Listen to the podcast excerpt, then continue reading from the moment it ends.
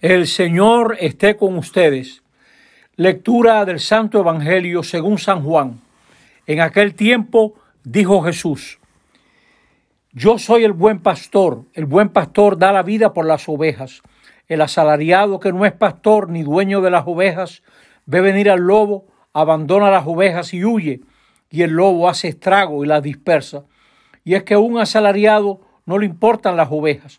Yo soy el buen pastor que conozco a las mías y las mías me conocen. Igual que el Padre me conoce y yo conozco al Padre, yo doy mi vida por las ovejas. Tengo además otras ovejas que no son de este redil. También a esas las tengo que traer y escucharán mi voz y habrá un solo rebaño, un solo pastor. Por esto me ama el Padre, porque yo entrego mi vida para poder recuperarla. Nadie me la quita, sino que yo la entrego libremente tengo poder para entregarla y tengo poder para recuperarla. Este mandato he recibido de mi Padre. Palabra del Señor. Estamos ahora en el cuarto domingo del tiempo pascual. Se llama el Domingo del Buen Pastor. En la primera lectura, San Pedro ha explicado la identidad más profunda de Jesucristo, el nombre de Jesús, que quiere decir que Dios salva, que Dios trae una propuesta y una realidad de salvación para todos nosotros.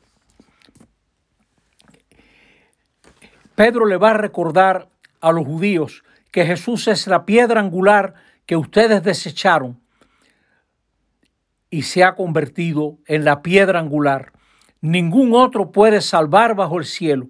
No se nos ha dado otro nombre que pueda salvarnos, va a anunciar Pedro. La piedra angular, cuando se construía con esas piedras enormes, era la piedra clave de toda la construcción. Y ahora Pedro les dice, ustedes rechazaron la piedra que era lo fundamental. Muchas familias y muchos de nosotros a veces fundamentamos nuestra vida en posesiones, en un estatus, una fama, un reconocimiento, una economía, pero eso no se sostiene. No existe otro nombre en quien podamos ser salvos. Es en Jesús que hay esa posibilidad y esa puerta de salvación para que nosotros podamos entonces caminar ese camino que nos lleva hacia la plenitud en esta vida y en la otra. Por eso Jesús es líder, por eso Jesús es pastor, porque sabe, sabe dónde se encuentra el agua, dónde se encuentra lo que puede nutrir a su rebaño. Entre nosotros muchas veces la gente vive del rebaño. Tenemos malos ejemplos de partidos políticos, de profesionales, etcétera, que viven a costa de la gente. Los partidos políticos tienen años votando en el Congreso cantidades enormes para hacer campaña. Eso no debiera ser, porque no hay necesidad de que se gaste ese dinero en este país pobre. Los partidos políticos ellos mismos pudieran buscar la manera de financiarse. Se vive del rebaño y ese no es el liderazgo que nosotros necesitamos. Es también muchas veces un liderazgo asalariado. Primero él y luego cuando viene el lobo, la gente, los líderes asalariados se mandan porque tienen miedo de lo que les puede pasar. Hay un liderazgo entre nosotros que abusa, que se aprovecha, que no escucha, que no se interesa. Jesús va explicando cómo debe ser el liderazgo y eso se nos aplica en primer lugar a nosotros los presbíteros, los sacerdotes, pero también al que es padre, madre en una familia, también a los hermanos mayores, a los que trabajamos en educación, también se nos aplica directamente a todo el que tiene un puesto de algún tipo de liderazgo en la sociedad. ¿Cómo debe ser el líder? Lo primero que Jesús dice es conoce, conoce a su gente, reúne, va creando un liderazgo que forma unidad.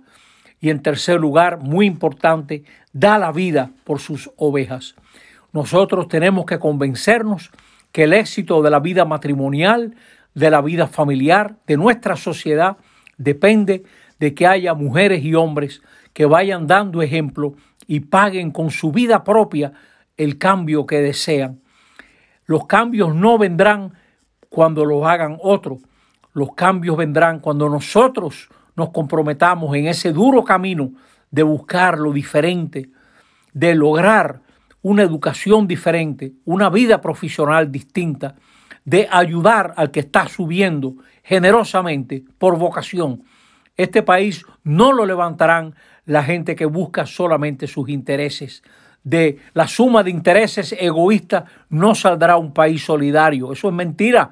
Es cierto que hace falta dejar que la gente busque su interés. Sí, señor, es legítimo. Es legítimo buscar el interés. Es legítima la propiedad privada. Pero no podemos pensar que sin entrega, sin generosidad, sin solidaridad a toda prueba, sin solidaridad creativa, este país está muy necesitado de mujeres y hombres que inventen caminos nuevos para poder atraer a las mayorías a las soluciones que pueden servir a la sociedad. Y esa no nos la va a inventar nadie, eso va a ser nosotros mismos entregándonos y caminando esos caminos nuevos. En las palabras de Jesús hay algo muy consolador. Dice que Él nos conoce como el Padre lo conoce a Él.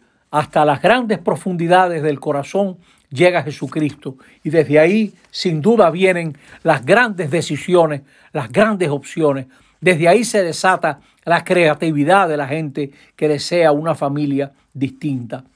Nosotros estamos llamados, el buen pastor nos llama también nosotros a ser de ese tipo de líderes, ese tipo de gente que puede ayudar a levantar a tanta gente que está caída en el desánimo, en el desaliento, que patina porque no tiene preparación, que patina porque nunca ha tenido nadie que lo oriente y le enseñe que vale la pena ahorrar y no apostar, que vale la pena la fidelidad matrimonial, que vale la pena escuchar a los hijos adolescentes y dirigirlos no con autoritarismo, sino con esa paciencia del que cuida a su familia porque le interesa, le interesa. con autoritarismo y violencia no se dirige nada. Los obispos nuestros en varias pastorales nos dicen cómo debe ser el liderazgo. En varios de sus mensajes, yo los he resumido.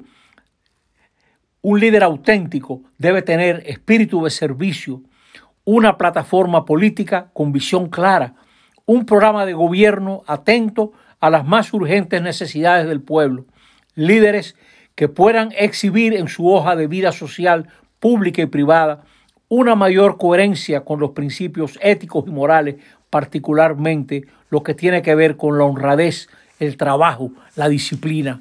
Por ahí es que va, por ahí es que va el liderazgo que puede librarnos y que puede llevarnos a buen puerto.